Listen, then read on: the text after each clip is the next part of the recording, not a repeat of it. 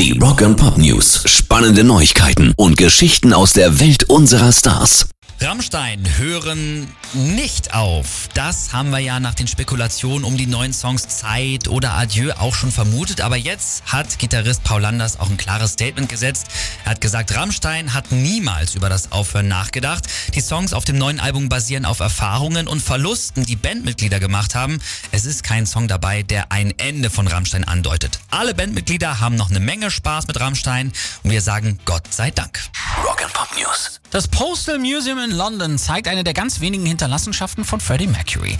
Der Queen-Frontmann hat nämlich schon mit neun Jahren angefangen, Briefmarken zu sammeln und weil er in Sansibar und Indien aufgewachsen ist, sind es viele aus dem Commonwealth-Gebieten und an sich dadurch schon recht wertvoll. Aber natürlich ergibt sich der unbezahlbare Wert der Sammlung dadurch, dass er eben Freddie Mercury ist und es von ihm auch ansonsten kaum etwas gibt, was man ausstellen kann. Sein Vater Bomi hat zum Beispiel 1993 alle Briefmarkenalben für einen guten Zweck schon versteigert. Jetzt ist eins dieser Alben aber wieder aufgetaucht und wird eben im Postal Museum in London ausgestellt. Rock and Pop News. Der Wahnsinnserfolg für eine 37 Jahre alte Scheibe, Scheibe geht weiter.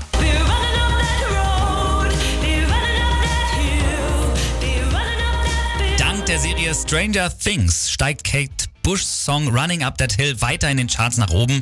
Bei uns ist er jetzt schon auf Platz 4. Letzte Woche war er noch die 14.